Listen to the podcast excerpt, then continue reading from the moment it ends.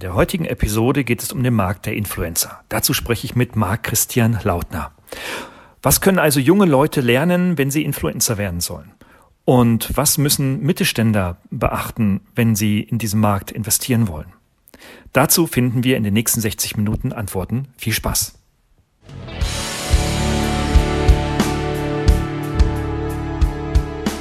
Suchen Sie nach digitalen Strategien für Ihr Unternehmen? Glauben Sie, dass Internet Ihre Kinder schlau macht?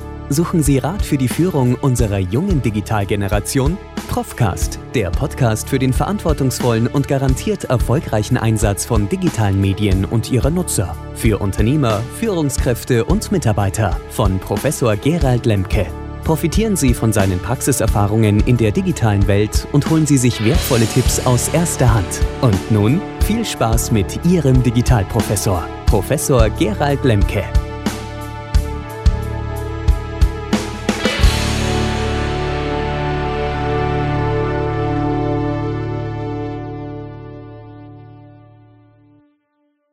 Mein heutiger Gast ist ein sehr, sehr interessanter Mensch, Marc Christian Lautner. Er ist Medienexperte und mitverantwortlich für die Werbekunden eines der größten Verlagshäuser in Deutschland. Seit immerhin 20 Jahren ist er ein Experte für Werbung und für Kommunikation und begleitet Kunden wie zum Beispiel Pepsi, 20th Century Fox, Facebook oder Ferrero. In dieser Funktion hat er die Anfänge dieses Influencer-Marketings von Anbeginn an ganz bewusst miterlebt und bis heute begleitet. Er hat also direkte Einblicke, was Influencer für Werbekunden attraktiv macht, was Influencer wirklich verdienen und auch, wie sich der gesamte Markt für Influencer weiterentwickeln wird. Als Gastdozent an der Berufsschule für Marketingkommunikation in Wiesbaden oder an der Uni in Geisenheim vermittelt er dieses Wissen an junge Leute weiter. Er ist sehr aktiv auf Business-Netzwerken wie zum Beispiel LinkedIn und postet als sogenannter Medienflüsterer Insiderwissen zu der Medienbranche und zum Influencer-Marketing. Ja, Herr Lautner. Und äh, das Thema heute für uns beide, und so lassen wir uns gleich in Media Res gehen, ist ja das äh, Influencer-Thema. Wenn man sich so ein bisschen in der in der Szene umschaut, insbesondere jetzt, ähm, wenn man sich bei YouTube oder auf den Kanälen Instagram und so weiter umschaut, dann fallen einem ja immer irgendwelche hübschen jungen Menschen auf, die äh, nahezu im Sekundentakt tolle Fotos aus den tollsten Situationen und Gegenden von sich posten. Und äh, das scheint ganz, ganz viele Menschen anzuziehen. Ähm, also früher hat man beispielsweise den Playboy abonniert ja, und heute guckt man sich im Instagram halt junge Frauen an, beispielsweise aus Mann. Und umgekehrt ist es natürlich genauso. Ja, ähm, genau. Ähm, wie würden Sie denn heute aus Ihrer Erfahrung ähm, den aktuellen Stand äh, der Influencer-Szene beschreiben in wenigen Sätzen? Also ähm, die Szene an sich äh, besteht natürlich aus, aus Leuten, die halt viele Vorbilder auch aus der Szene haben äh, und natürlich auch dahin wollen. Ähm, das, ähm, man kann ja beobachten, dass es verschiedene Influencer-Gruppen gibt, also beispielsweise äh, von Leuten, die ganz, ganz wenig äh, Follower haben, ähm, die natürlich dann ähm, irgendwann wachsen wollen. Wir ähm, aus der Szene bezeichnen diese Leute, die eine hohe Zufallsrate beispielsweise haben, als Rising Influencer. Die sind natürlich für Unternehmen sehr interessant aber ich glaube, äh, aus der Perspektive eines Influencers ist es natürlich immer wichtiger, immer zu wachsen und möglichst ähm, viel Engagement zu erzeugen, weil man damit natürlich im Algorithmus sehr weit nach oben kommt. Und ich beobachte das beispielsweise auch an Schulen, wenn ich dort Vorträge halte ähm, und junge Menschen äh, YouTube-Star werden wollen, dass die mich auch erstmals fragen, ähm, was muss ich denn machen, um möglichst viele Follower zu finden, damit ich damit reich werden kann.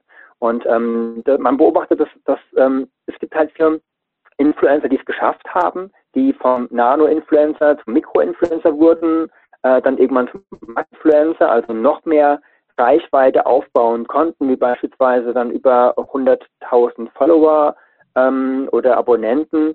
Und dann später äh, geht es natürlich nach oben an die Grenzen. Dann kommen dann erst nochmal die Promi- oder die Star-Influencer, die dann halt mit mehreren Millionen Follower äh, auftauchen oder halt dann der absolute Mega- äh, Influencer wie beispielsweise so ein Cristiano Ronaldo, der absoluter Superstar ist, nicht nur im Fußball, sondern halt auch in den sozialen Medien, der ähm, beispielsweise bei Instagram 200 Millionen Follower hat und insgesamt kombiniert mit Facebook auf sage und schreibe 320 Millionen ähm, Follower kommt. Und ähm, das ist natürlich für so einen Werbungtreibenden, äh, die ich jetzt beispielsweise betreue, also Kunden, die dafür bezahlen, äh, die mit ihren Marken sich mit so einem ähm, Influencer ähm, verbinden möchten, die sind da bereit, ähm, sehr viel Geld in die Hand zu nehmen. Also so ein Superstar wie Ronaldo beispielsweise, ähm, der kann schon für einen einzigen Post 1,8 Millionen Dollar verlangen, weil er einfach so eine Macht hat. Ja, ja. Das und da wollen natürlich die Kinder hin. Ne? Ja, ja, ja, das ist klar, ja klar. Das sind natürlich die Vorbilder, die wir auch an unserer Jugend schon alle hatten, ne? die also sehr, sehr prominent sind, in den Medien sehr breit und tief vertreten sind. Aber ähm, ich kann verstehen und jeder kann verstehen, dass solche Menschen von Ronaldo, Boris Becker, wie sie alle heißen mögen, ähm, natürlich äh, für Werber sehr interessant ist. Ne? Ähm, aber nun besteht die Welt ja nicht nur aus Topstars äh, und Superpromis sondern ähm, normalerweise aus ganz normalen Leuten, die ein ganz normales tägliches Geschäft nachgehen. Ne? Ähm, wie, wie würden Sie denn so, so normale Influencer, die wir so im Bereich von irgendwas zwischen 10.000 bis 100.000 Follower äh, sehen, wie würden Sie die denn beschreiben? Was macht denn die eigentlich aus? Ja, also oft, äh, man kann beobachten, dass sie schon auf jeden Fall erstmal ein Thema besetzen, was sie, für das sie selbst brennen und das quasi ihrer Zielgruppe widerspiegelt. Ähm, also beispielsweise ähm, ein Mikroinfluencer, der mir aufgefallen ist in letzter Zeit, ist ähm, der Dr. Johannes Hartl, der ist äh, Theologe und Gründer des Gebetshauses in Augsburg. Mhm. Das heißt, in dem Gebetshaus in Augsburg wird ein ganzen Tag gebetet, 24 Stunden seit knapp sieben Jahren. Ähm, und der ähm, hat sich quasi als äh, Nischeninfluencer oder als Experte auf dem Gebiet der Theologie äh, breit gemacht äh, und hat ähm, wenig Influencer, weil das Thema auch natürlich sehr spitz ist. Ähm, er hat auf Instagram momentan knapp 18.000 Follower. Ähm, und das ist so ein, so ein, so ein, ja, ein Beispiel dafür, dass man halt äh, als Mikro- oder Nicht-Influencer ein konkretes Thema besetzt, sich da halt perfekt auskennt ähm, und als Experte auftritt und dort quasi ähm, ja, ähm, immer wieder aktuelle, spannende Themen ähm, aus seinem Bereich thematisiert. Und ähm, dann gibt es quasi Leute, die äh, darüber hinausgewachsen sind. Ähm, das sind dann sozusagen die Makro- oder Everyday-Influencer, kann man die auch bezeichnen. Das, ein, das sind Begriffe, die ähm, verschiedene Fachmedien immer mal wieder aufgreifen. Ähm, und so ein Beispiel wäre jetzt ähm, der Dirk Kräuter, Kräuter mit EU geschrieben. Das ist ein Experte in dem Bereich ähm, Sales. Also er ist ein Verkaufscoach, der richtige Massen bewegen kann auf YouTube, ähm, der auf Instagram beispielsweise bei knapp 100.000 Followern ist und der wirklich äh, sehr regelmäßig dort ähm, Tipps und Tricks rund um das Thema Vertrieb und Verkaufen äh, thematisiert. Mhm. Das sind jetzt mal so zwei Beispiele. Mhm. Mhm, super, super interessant. Ähm, die Links ähm, zu den Leuten kommen dann nachher in die Show Notes, sodass das also dann der äh, Zuhörer auch nochmal nachvollziehen kann, äh, direkt live im Internet. Ne? Ähm, okay, ähm, jetzt habe ich heute Morgen eine Dokumentation im Bayerischen Rundfunk gesehen, die aufgezeichnet wurde und natürlich bei YouTube gesehen, natürlich. Und ähm, da ist ein Redakteur auf die Idee oder auf das Ziel gekommen, ich werde jetzt zum Fake-Influencer. Also was muss ich tun, um in vier Wochen ein Fake Influencer zu werden und wurde von einem Redaktions- und Kamerateam dann so begleitet, was er alles so getan hat. Er hat also dann erstmal einen Instagram-Account aufgemacht, da hatte er 260 Follower mit echten Freunden dann hat er für ein paar hundert Euro sich Follower gekauft. Dann hatte er auf einmal 1000, 2000 Follower. Dann hat er einen ähm, Bot, einen Social Bot installiert, der also permanent im Sekundentakt Nachrichten in diesen Account gegeben hat und hat es dann tatsächlich geschafft, innerhalb von vier Wochen auf über 118.000 Follower zu kommen. Ähm, und ähm, jetzt wird spannend. Er hat dann mehrere Unternehmen angeschrieben und hat, äh, ich glaube, 40 Unternehmen waren es insgesamt. Von diesen 40 Unternehmen, die er angeschrieben hat und denen er seine, seine Werbeplattform Instagram angeboten hat, haben 25 reagiert. Nur einer hat nachgefragt, ähm, wie kommst du denn eigentlich zu diesen, zu diesen Follower-Zahlen? Ist es organisch oder ist es gegebenenfalls gefaked? Und 25 haben sofort mit schriftlichen Verträgen eine Kooperation angeboten. Er hat das dann zusammengezählt und sagte, dass er nach zwei, vier Wochen schon ein Angebot von 2900 Euro in der Summe aller Verträge hatte. Das ist, das ist ja. eigentlich grandios. Ich meine, das ist doch das, was die Kids, äh, die jungen Menschen dann auch mitnehmen und je jünger, umso empfänglicher dafür. Da ist doch Aufklärung notwendig, oder? Absolut. Also das, ähm, damit ähm, stechen Sie natürlich schön ins Wespennest sozusagen. Also das will natürlich kein äh, Werbung treibender, auch kein Verlag oder auch kein äh, Influencer so gerne hören, diese Thematik, aber die gibt es natürlich, das darf man sich auch nicht vor ähm, verstecken, so das ist ein Thema. Ähm, da hat auch die Fachmedien haben auch da schon entsprechend reagiert und ähm, es gibt beispielsweise ähm, einen Verband äh, für Influencer, die quasi sowohl äh, Influencer als auch Auftraggeber schützen wollen mit diesem Thema, weil das Thema Fake News oder auch Fake Influencer natürlich echt ein, ein Thema äh, seit einiger Zeit ist, was man ähm, ja, worüber man sprechen muss. Es gibt, äh, wie gesagt, es gibt einen Verband ähm, für die Influencer, ähm, die sich da stark diesem Thema angenommen haben. Wir haben so eine Ethik quasi ähm, ähm, einberufen oder, oder äh, einen Kodex geschaffen quasi, ähm, den man im Netz abrufen kann. Das wurde ähm, von einem dem, von dem Vorsitzenden des Vorstands des Bundesverbandes Influencer Marketing, äh, ein Herr Stefan Doktorowski ist das. Da gab es auch vor kurzem einen Artikel in, der, in den Fachmedien, der quasi ähm, das auch erkannt hat und der natürlich ähm, davon ausgeht, dass ähm, man die Influencer in die Pflicht nehmen sollte, so wie man auch ähm, Journalisten oder auch Werbeprofis oder auch PR in die Pflicht nimmt, sich an einer bestimmten Ethik zu orientieren, dass man das auch mit den Influencern so tut. Dafür setzt sich dieser Herr äh, sehr stark ein, ähm, dass man quasi sagt, äh, der Akteur, also der Influencer, er muss eigenständig handeln. Er muss sehr transparent sein, ähm, aufrichtig, ähm, wahrheitsgetreu, äh, professionell arbeiten, verantwortungsvoll mit dem ganzen Thema umgehen, ähm, sich loyal gegenüber anderen verhalten. Das heißt, auch wenn er ähm, über andere Menschen spricht oder schreibt, dass er natürlich ähm, sich da respektvoll äußert und auch wertschätzenden Umgang pflegt ähm, und auch eine gewisse Fürsorge für vielleicht sogar ähm, schutzbedürftige oder benachteiligte Personengruppen an den Tag legt. Da versucht man so ein bisschen dagegen zu wirken, weil man schon erkannt hat, dass man sich ähm, Fans kaufen kann, aber das ist auch erst kein neuer, ähm, keine neue, kein neuer Trend. Das gab es eigentlich schon, schon zu Zeiten ganz am Anfang von Facebook, dass man Likes kaufen konnte.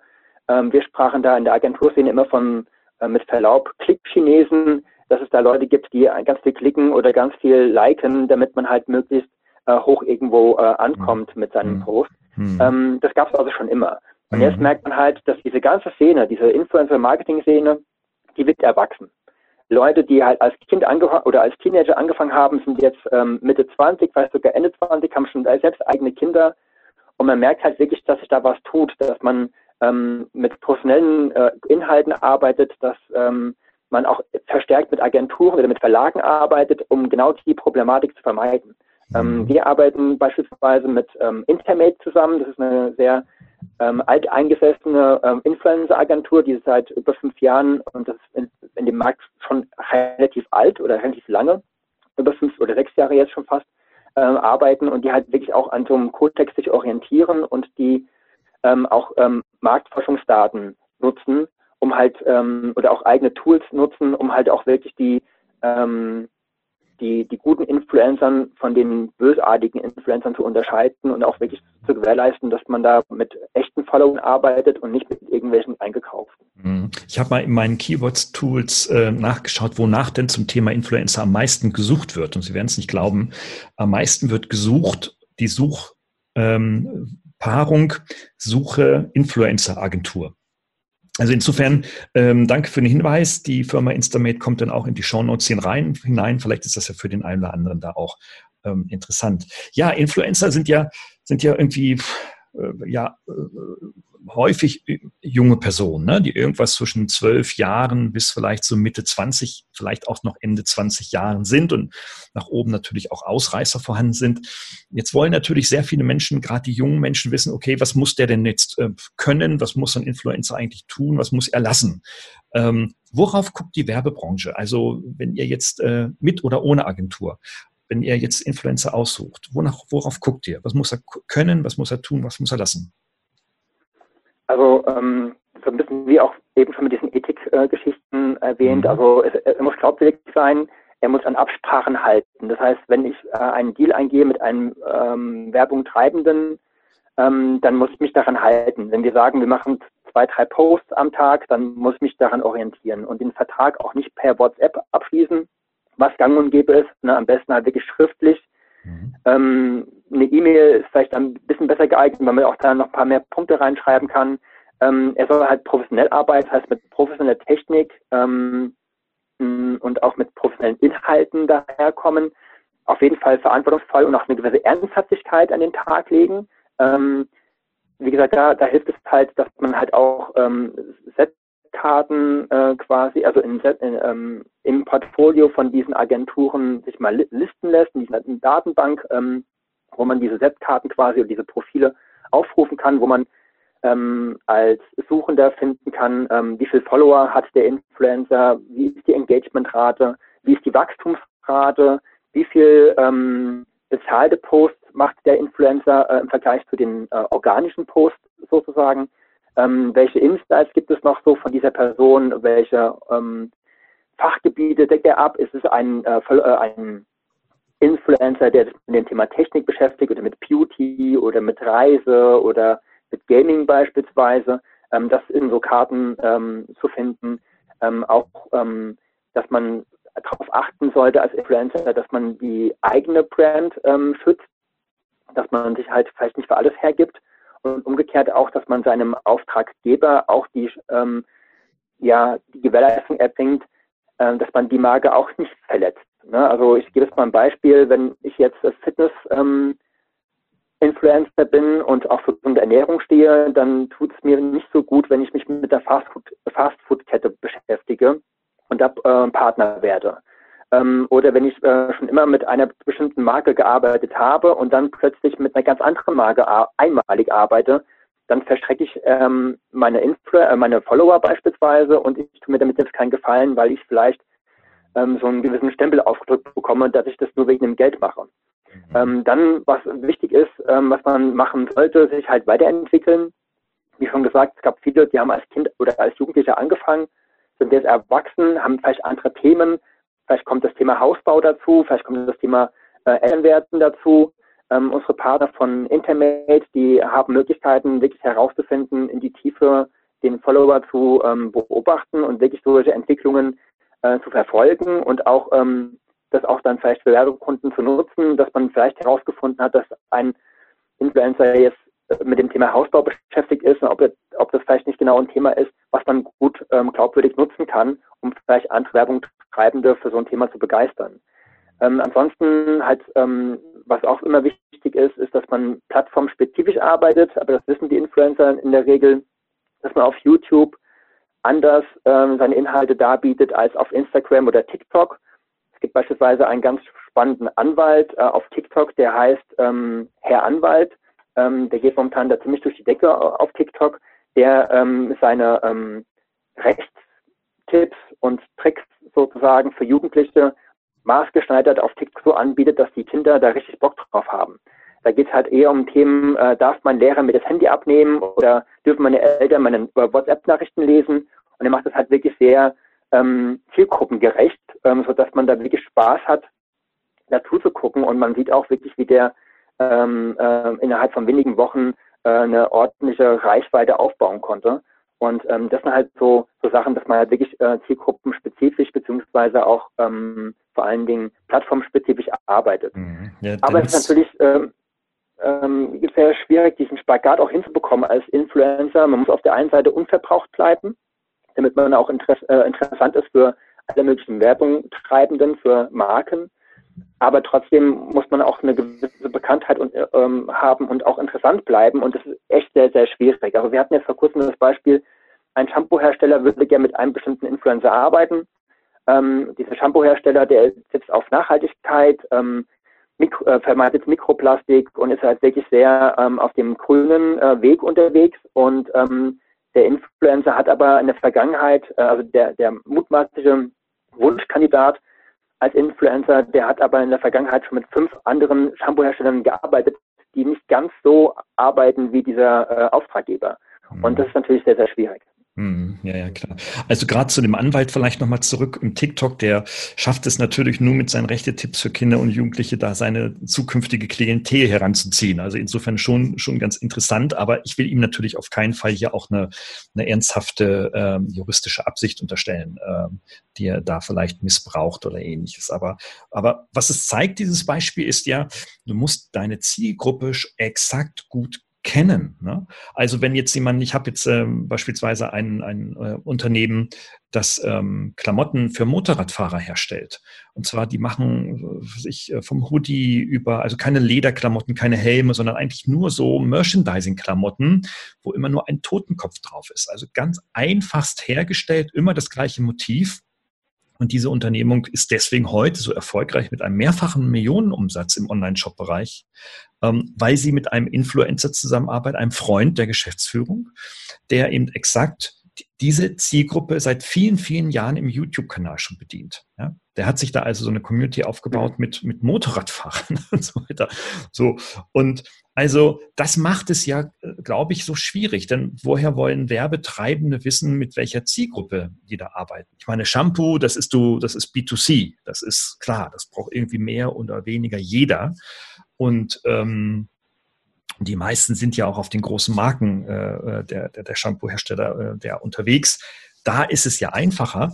Ähm, aber wenn man jetzt so in, in, in, in andere Zielgruppen, gerade im B2B hineingeht, ist das doch ein großes Problem, oder? Ja, also äh, uns hilft natürlich, ähm, dass wir halt mit dieser Agentur, mit Internet zusammenarbeiten. Gibt es aber auch noch andere Anbieter, ähm, die halt wirklich die, die Influencer alle sehr gut kennen, aufgrund dieser ganzen Daten, die gesammelt werden. Mhm. Das ist momentan so einen ganz neuen Trend, ähm, der irgendwie sich auch sehr spannend anhört. Ich habe das aber jetzt noch nicht weiterverfolgen können, wie seriös das alles so ist und ob das auch wirklich so gut funktioniert. Es gibt äh, quasi mittlerweile Anbieter, die das KI-gestützt äh, machen, mhm. ähm, sodass man ähm, quasi, ähm, da gab es einen Artikel im Februar von der äh, Internet World Business, da wurde eine Agentur äh, Foxy Match ähm, vorgestellt, beispielsweise, die quasi ähm, die Kundendaten durch eine KI, äh, also die Influencer-Daten durch eine KI äh, jagt sozusagen und dass man da in der Lage ist, ähm, weil man da wirklich auf ähm, mehrere Millionen, ähm, ähm, ich glaube insgesamt müssten es 900 Millionen Instagram-Nutzer werden da quasi von dieser KI durchleuchtet. Und der, äh, der Gründer von dieser Agentur, ähm, Jakob Kinder heißt der Herr, der sagt, wir suchen nicht die Influencer, sondern die perfekte Audience und setzen darauf die Influencer, die diese Audience bespielt. Also ich will sagen, ähm, wenn, meine, wenn ich herausgefunden habe, dass ähm, ganz bestimmte Zielgruppen, ähm, ganz bestimmte Influencer folgen, dann kann ich so ein bisschen ähm, ein Abbild schaffen, ähm, welchen Influencer, also welche Influencer ich brauche, um genau die Menschen zu erreichen. Und das ist so ein neuer Trend, ähm, der ähm, jetzt, glaube ich, sehr aufmerksam verfolgt wird, dass man neben den ganzen Daten sammeln auch da halt nochmal in die Tiefe geht und die ähm, das an, mal anders äh, eine andere Herangehensweise mal machen. Mhm. Jetzt gibt es aber natürlich ja im Internet ähm, und im digitalen Business ähm, gibt es ja schon alles und das mehrfach. Und trotzdem sagt man immer, die, der, die, der Erfolg eines Influencers ist vor allem in einer Nische. Aber eine Nische hat ja immer nur eine begrenzte Zielgruppe in seiner Quantität. Ne? Ähm, mal ausgenommen, ich mache jetzt ähm, etwas mit Beauty oder Fitness oder Klamotten oder so mhm. etwas, was alle angeht. Aber das ist ja auch schon alles besetzt. Ähm, wie wird sich das heute und in Zukunft weiterentwickeln? Also wenn immer mehr eigentlich so in ihre Nische gehen, dann haben die so ihre 6000 Leute. Ist das überhaupt noch interessant für so große Werbetreibende wie Axel Springer und Co.? Nee, also für, für kleinere Kunden ist es immer interessant, mit, die arbeiten gerne mit Mikro- oder Nano-Influencern zusammen, weil da natürlich auch der Invest äh, relativ gering ist. Dann, dann zahlen die für eine Aktion vielleicht mal 500 Euro, können aber auch vielleicht einiges mit Naturalien abdecken. Das, da sind die Influencer schon sehr dankbar, wenn sie äh, vielleicht Produkte testen dürfen und dürfen die auch dann behalten. Ne? Also das ist, wird sehr gerne genommen und auch sehr gerne gesehen, vor allem im, auch in dem Bereich äh, Beauty. Ähm, aber ähm, das kommt halt darauf an, wie, das ist, glaube ich, sehr individuell. Es gibt eine ein hervorragendes Beispiel von ähm, einer Influencerin, die halt wirklich zur Unternehmerin geworden ist, die ähm, von der Nische wirklich rausgekommen ist und ist ins TV gekommen und auch in, in Print. Ähm, das würde ich vielleicht kurz nochmal erwähnen. Das ist ähm, in dem Fall das Beispiel von äh, Sallys Welt. Äh, Sally mit bürgerlichen Namen Saliha äh, Özcan. Ähm, die hatte vor einiger Zeit angefangen, also vor, fünf Jahren ungefähr oder vor sechs Jahren angefangen mit Videos zum Thema Kochen und Backen. Und inzwischen, ähm, da sie das sehr regelmäßig betreibt, äh, auch eine gute Technik inzwischen hat und auch die, äh, die Videos vertont und auch sehr, ähm, sehr regelmäßig was macht mit, mit sehr hohen äh, View-Raten, äh, hat sie in den, äh, inzwischen dann ein richtiges Unternehmen aufgebaut. Also sie äh, geht quasi ähm, ähm, sie hat eine eigene Sendung auf Vox äh, inzwischen und sie hat ähm, Bücher herausgebracht. Und jetzt in Kürze im März wird es einen eigenen Flagship-Store geben in Mannheim, wo man halt wirklich sehr schön sehen kann, ähm, was die, die Dame da geschaffen hat. Also die hat auf der einen Seite sehr hochwertigen Content schon immer gehabt. Die äh, stellt eine große Sympathie her. Sie, man hat das Gefühl, man ist Mitglied der, äh, des Freundeskreises oder der, sogar der Familie. Äh, sie haben eine, eine sehr breite Zielgruppe, weil sie vielleicht auch festgestellt haben, dass äh, ganz junge Influencer, die halt eher Kinder ansprechen oder Jugendliche ansprechen mit Kosmetika, dass diese Zielgruppe nicht so kaufkräftig ist. Ähm, da sind die schon froh, wenn sie sich einen Lippenstift besorgen oder auch ein bisschen mehr, aber so das richtige Geld ist da nicht vorhanden. Und mit einer breiten Zielgruppe, die auch kaufkräftig ist, die auch vielleicht reiseaffin ist und sehr kochaffin ist, ähm, da hat man ähm, natürlich auch Möglichkeiten, den eigenen Shop entsprechend äh, gut ähm, am Laufen zu halten. Ähm, sie hat ein eigenes Team von, ich, wenn ich mich jetzt nicht äh, täusche, sind es um die 40 Leute, die für Sally arbeiten. Ähm, und wenn man mal sich den Spaß erlaubt und mal auf YouTube geht und mal Begriffe angibt wie KitchenAid oder Kenwood oder Maulwurfkuchen, dann taucht die Sally immer ganz oben auf. Also sie ist immer in den, in den Top-Rankings äh, ganz oben mit dabei. Und das schafft sie auch nur durch ihre Professionalität und durch diese Kontinuität, die sie hat. Dass sie auch fixe Termine hat, wann die Videos kommen. Sie macht die Videos, äh, die werden nicht dann äh, auf YouTube hochgeladen, wenn sie fertig sind und wenn sie Lust hat, sondern es gibt einen festen Plan. Ähm, das ist, glaube ich, auch sehr, sehr wichtig. Und ähm, der hat halt, ähm, wie gesagt, jetzt ähm, vor, äh, das Ganze aufzubauen zum eigenen Flagship Store, der im März in Mannheim äh, kommen wird. Und ähm, ich glaube, das ist halt ein, ein, tolles Beispiel, wie man raus aus der, der, Nische, jeder hat ja mal klein angefangen, vom Nano-Influencer bis halt hin, in ihrem Fall zum, zum Star-Influencer, weil sie halt wirklich massiv Masse erreichen kann ähm, und ähm, auch sehr beliebt ist. Sie hat momentan auf ähm, Instagram über 630.000 Follower und auf YouTube ähm, 1,6 Millionen Abos. Ähm, das ist schon, schon beachtlich dafür, dass mhm. man auch erst äh, vor fünf Jahren angefangen hat. Mhm. Im internationalen Vergleich natürlich sehr klein. Ne? Also da geht, geht nichts unter fünf Millionen, wenn man jetzt nach Amerika beispielsweise schaut. Also wenn man den Kanal mhm. YouTube beispielsweise betrachtet. Aber klar, für Deutschland ist das eine, eine, eine Hammerzahl, ähm, ohne Frage. Jetzt ist der, jetzt ist der Markt der Influencer-Markt im, äh, bezogen auf das Bruttoinlandsprodukt in Deutschland gering. Ne? Man denkt immer, oh, das sind diese riesigen Hype-Themen, da werden Milliarden gescheffelt und gemacht und getan. Äh, aber er ist äußerst gering, im einstelligen Prozentbereich nur. Ähm, was, was sind Ihre Erfahrungen? Was wird denn mit, mit, mit und um Influencer für Geld gedreht? Haben Sie vielleicht sogar Zahlen oder Erfahrungen? Also im vergangenen Jahr waren es ähm, glaube, um die 750 Millionen Euro in Deutschland, die umgesetzt worden sind mit Influencer-Marketing und die mhm. Prognose für dieses Jahr liegt bei 800 Millionen. Mhm. Also äh, schon ähm, groß. Natürlich sind ähm, die Werbespendings bei ähm, den klassischen Medien weitaus höher, aber man darf ja nicht, nicht vergessen, dass es ja theoretisch Privatpersonen sind, die einfach mal angefangen haben, äh, so über ihre über ihr Lieblingsessen zu schreiben zu posten oder irgendwelche Urlaubsbilder hochzuladen. Also es ist schon, schon beachtlich, was sich so getan hat in den letzten Jahren. Und der Umsatz beispielsweise von Instagram, also der Anteil äh, am Umsatz von Facebook durch Instagram liegt inzwischen bei 20 Prozent ähm, weltweit. Also das ist äh, schon eine, eine, krasse Entwicklung. Ähm, das, ähm, das war vor wenigen Jahren noch nicht so der Fall. Und wie schon gesagt, äh, eingangs äh, Ronaldo, wenn der einen Post absetzt, dann ist der 1,8 Millionen Dollar wert. Natürlich ist es ein Unterschied zwischen Ronaldo und Naselli auf jeden Fall. Aber wenn man mal so auf die einzelnen äh, Influencer geht, also die äh, im Großteil, so knapp ein Drittel der Influencer bekommen für so einen kleinen Werbedeal so um die 500 Euro. Dann okay. so circa 30, äh, 30 Prozent ähm, liegen so bei zwischen 500 und 1000, ähm, die sie so bekommen. Oder sie machen das mit Naturalien oder werden halt irgendwohin eingeladen. Ja, ja. Ähm, dann kommt die nächste Stufe und dann wird es halt dann immer, immer dünner sozusagen nach oben hin. Es gibt natürlich auch weitaus mehr, die 5000 ähm, Dollar oder Euro verdienen die haben halt eine extrem gute Reichweite, eine gute Performance, also Stichwort Engagement.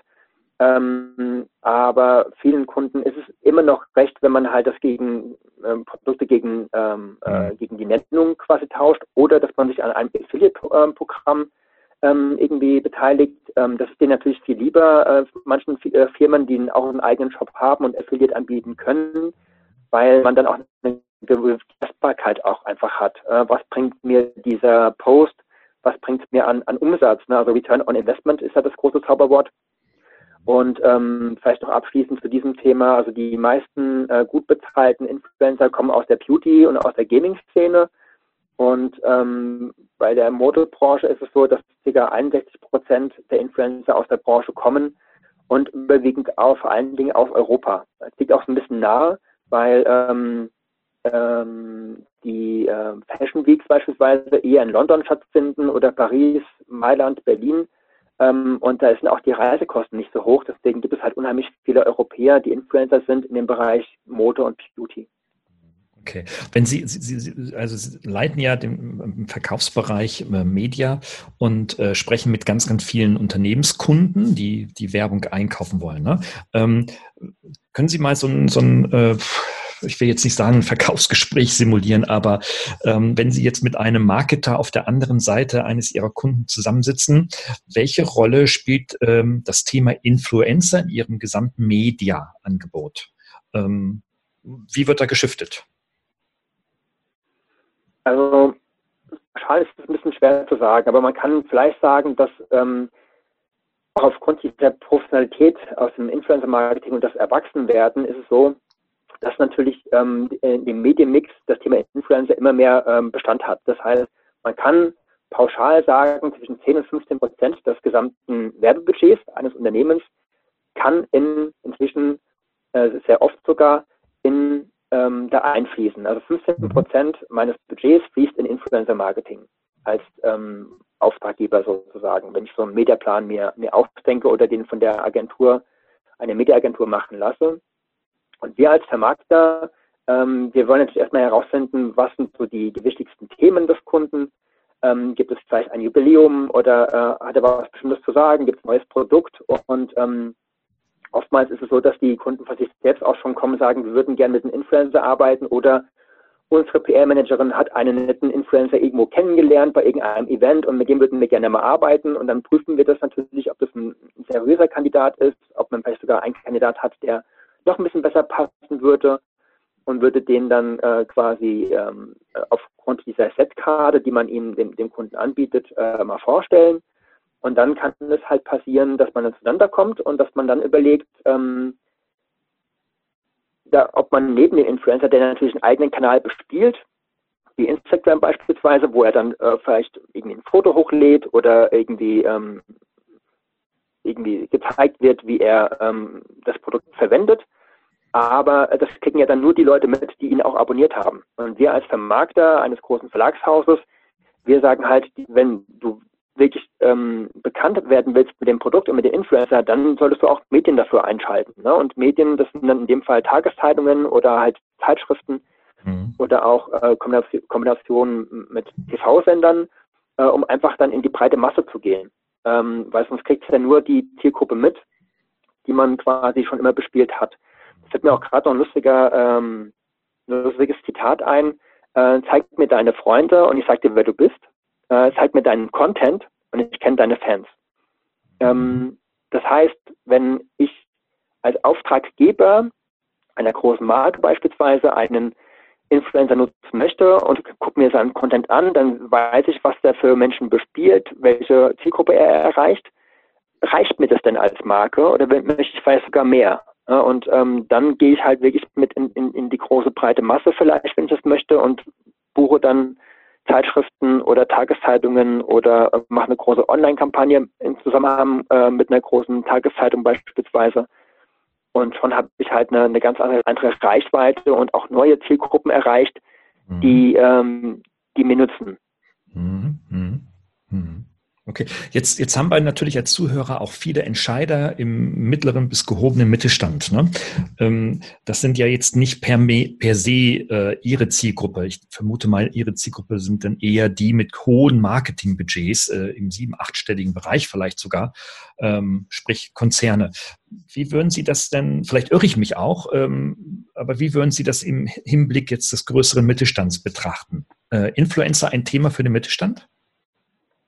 Ja, zum Teil schon. Also ähm, wie gesagt, unsere Beauty-Kunden sind zum Teilweise auch Mittelstand oder auch Kleinunternehmer, die äh, sagen dann schon, wir machen dann das Thema mit einem kleinen Deal äh, und halt auch gerne mit Naturalien.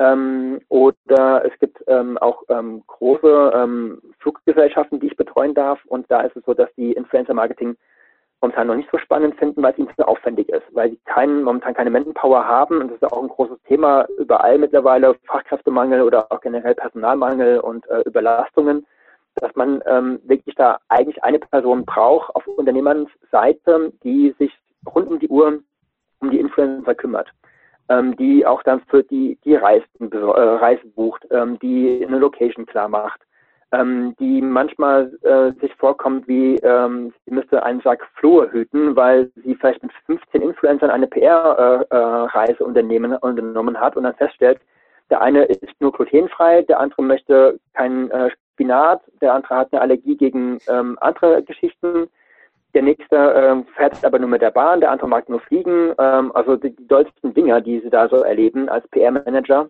Und das ist ähm, schlicht äh, weg und äh, ergreifend ähm, zu viel Aufwand. Deswegen gibt es einige, die, die das noch nicht so ähm, noch nicht so den Mehrwert gesehen haben und deswegen das nicht machen möchten. Ein anderer Kunde hatte mir gesagt, ihnen sind die Influencer mittlerweile zu teuer, weil selbst ähm, Mikro- oder Makro-Influencer ähm, äh, eine Gage haben wollen und dann wollen die aber auch noch für jeden Drehtag noch irgendwie ein Goodie haben und dann noch ähm, noch irgendwelche ähm, anderen Zuschüsse haben und das ist denen ähm, dem, dem Mittelstand ähm, dann ja dann zu teuer.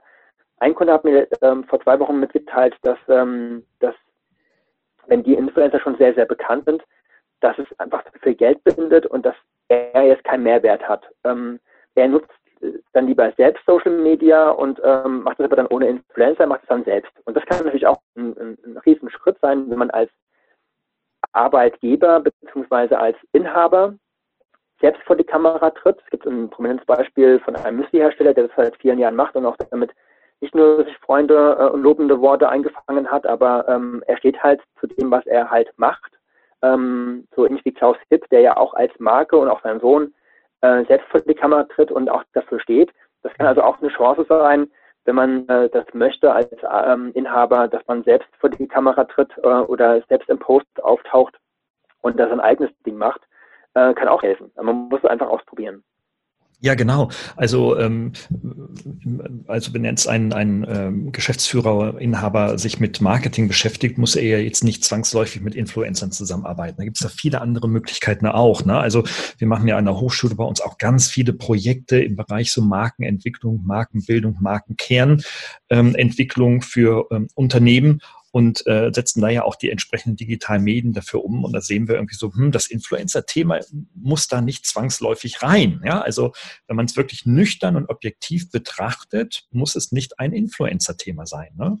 Ähm, ja. aber, aber, aber es leitet schön zu, äh, zum, zum, äh, zum ja fast äh, abschließenden Thema über, nämlich dieses Thema Business Influencer. Wenn man ähm, mal äh, googelt und recherchiert, was ist eigentlich ein Business Influencer, dann ist das Verständnis, was man bekommt aktuell, ähm, jemand, ein Klaus Hipp beispielsweise oder wie sie alle heißen, also eine bekannte Unternehmerpersönlichkeit, die jetzt quasi die digitalen Medien für sich selber nutzt. So.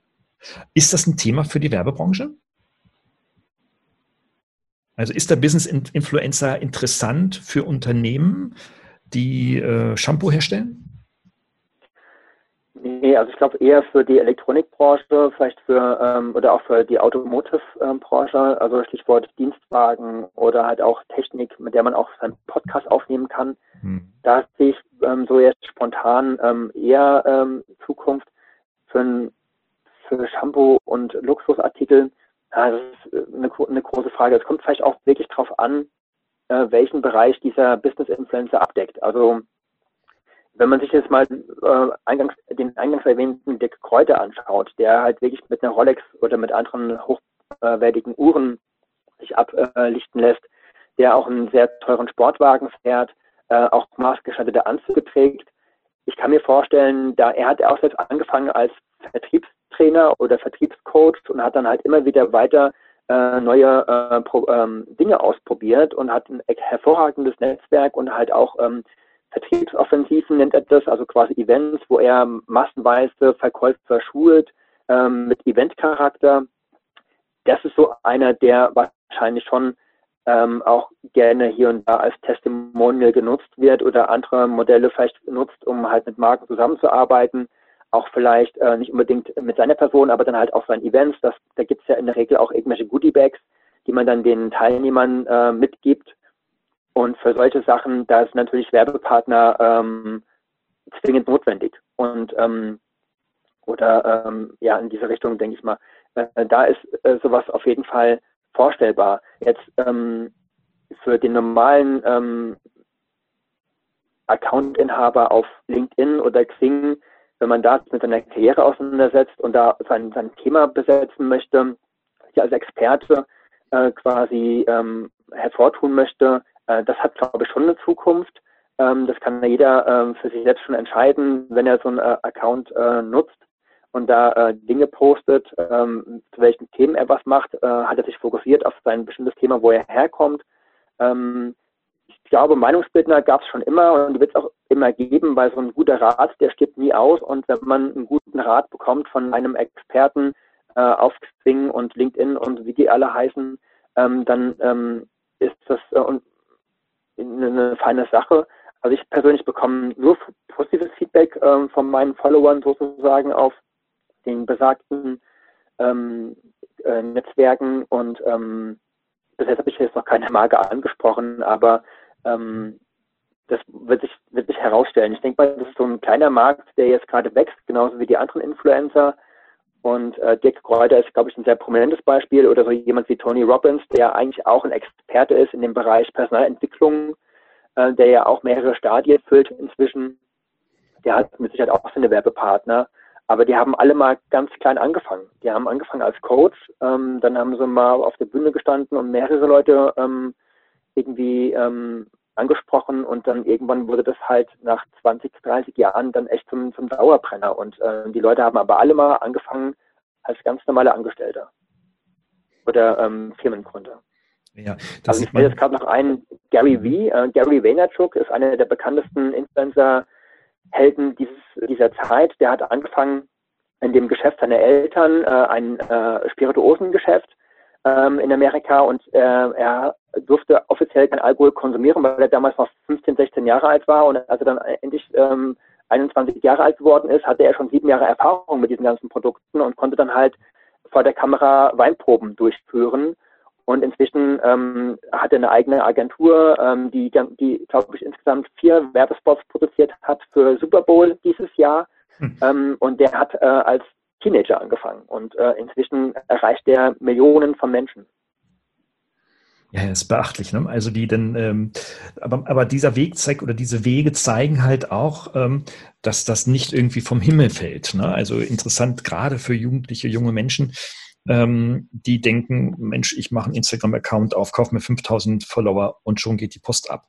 Ähm, also da steckt sehr viel harte Arbeit dahinter, sehr viel Zeit, die man dafür investiert, über viele Jahre dabei bleiben. Und da ist natürlich schon dann die Frage für junge Menschen, okay, äh, mache ich jetzt lieber drei Jahre ein Bachelorstudium bei mir jetzt oder, äh, äh, oder äh, bin ich damit gegebenenfalls erfolgreicher, verdiene früher mehr Geld, als wenn ich jetzt irgendwie sechs Jahre äh, meine Influencer-Communities aufbaue. Ähm, aber Vielleicht noch interessant, so als Älterer, ich bin jetzt Jahrgang 66, ich, mir müssen sich natürlich die Nackenhaare hochsträuben, ne? weil wir natürlich mit mit äh, unsere, in unserer gesamten Sozialisation der letzten 50 Jahre ähm, und in der Zeit 70er, 80er Jahre, als ich zur Schule gegangen bin, ja immer ausgebildet wurde, immer mehr ausgebildet wurde, immer mehr ausgebildet wurde und so weiter.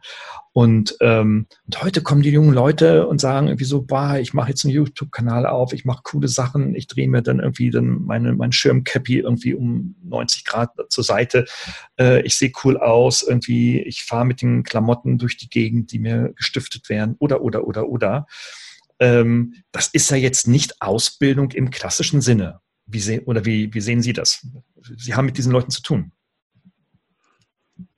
Ja, ich habe sowohl mit den Schülern zu tun, ähm, als auch mit den Auftraggebern, die halt sagen, sie möchten halt schon jemanden haben, der halt weiß, was er tut. Ähm, also den, den, den Kids, ähm, den fällt natürlich unheimlich schwer, das haben sie auch schon in ihren Werken schon äh, oft ähm, schon thematisiert, ähm, Herr Lemke. Also ähm, das fällt mir auch echt nicht so leicht, ähm, da was, was Gescheites zu sagen. Also ich glaube, die jungen Kinder, äh, Jugendliche, die wollen natürlich schon ähm, möglichst schnell Geld verdienen, weil sie das auch vorgelebt bekommen. Ne? Aus verschiedenen Richtungen wird ja suggeriert, dass das Leben äh, irgendwie nur noch Spaß ist und dass man sich das nehmen soll, was man haben will. Und dann läuft das schon irgendwie und notfalls sitzt man dann auch dann seine Strafe ab, aber ist noch erfolgreicher als vorher.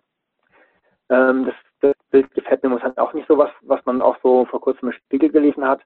Ähm, aber ähm, die, die Kinder brauchen halt eine Leitfigur und das ist momentan sehr schwierig, weil es gibt halt Millionen oder Abermillionen von Leitfiguren und äh, die einen machen das besser, die anderen nicht so. Mhm. Ähm, ich glaube aber trotzdem wird das, das eigentliche Handwerk oder die, ähm, die Leistung, die man erbringt, die wird es äh, richten. Also wenn man ähm, von der Pike auf was gelernt hat und feststellt, dass man dann ein gewisses Talent hat äh, und da weitermacht, dann wird man auch Erfolg haben. Es, es gibt ähm, vielleicht nochmal einen kurzen Ausblick zu dem zu Sadie, äh, Sadie, Sadies Welt. Ähm, die ist gelernte Grundschullehrerin ähm, und hat sich mit dem Thema Hauswirtschaft intensiv beschäftigt. Ist dann selbst Mutter geworden, hat festgestellt, dass sie gerne kocht und backt und dass sie das gerne mal äh, filmen möchte und sich dabei mhm. ähm, ja, das den Menschen zeigen möchte, wie viel Spaß das machen kann. Und ähm, auf einmal hat man festgestellt, ähm, dass sie eine Gabe hat ähm, und äh, kann das pädagogisch unheimlich gut erklären und sträubt auch sich nicht davor, ähm, die Videos ein bisschen länger machen zu lassen. Also die sind dann im Schnitt äh, um die 25 Minuten. Normalerweise laut Lehrbuch sollten die eher kürzer sein. Aber ähm, man hat, es hat sich gezeigt, dass, dass sie damit Erfolg hat, weil sie so ist, wie sie ist. Ähm, sie ähm, ähm, äh, hat auch keine Probleme damit, mal einen kleinen Fehler zu machen. Wenn die Sahne, die sie aufschlägt, nicht gleich funktioniert, dann spricht sie darüber und lässt es nicht wegschneiden äh, von ihrem Team. Ähm, die steht zu ihren Fehlern äh, und wächst an diesen ganzen Sachen. Und äh, das macht sie natürlich auch sympathisch. Und, ähm, und ich glaube, wenn man ähm, ein, als Jugendlicher auf der Suche ist nach, äh, nach, seinem, nach seinem Weg, äh, dass man vielleicht mal sich selbst hinterfragt, was kann ich gut, was mache ich gerne, was macht mir Spaß, wo vergesse ich meine Zeit, ähm, wo, was, was kann ich tun, wo andere sich darüber freuen.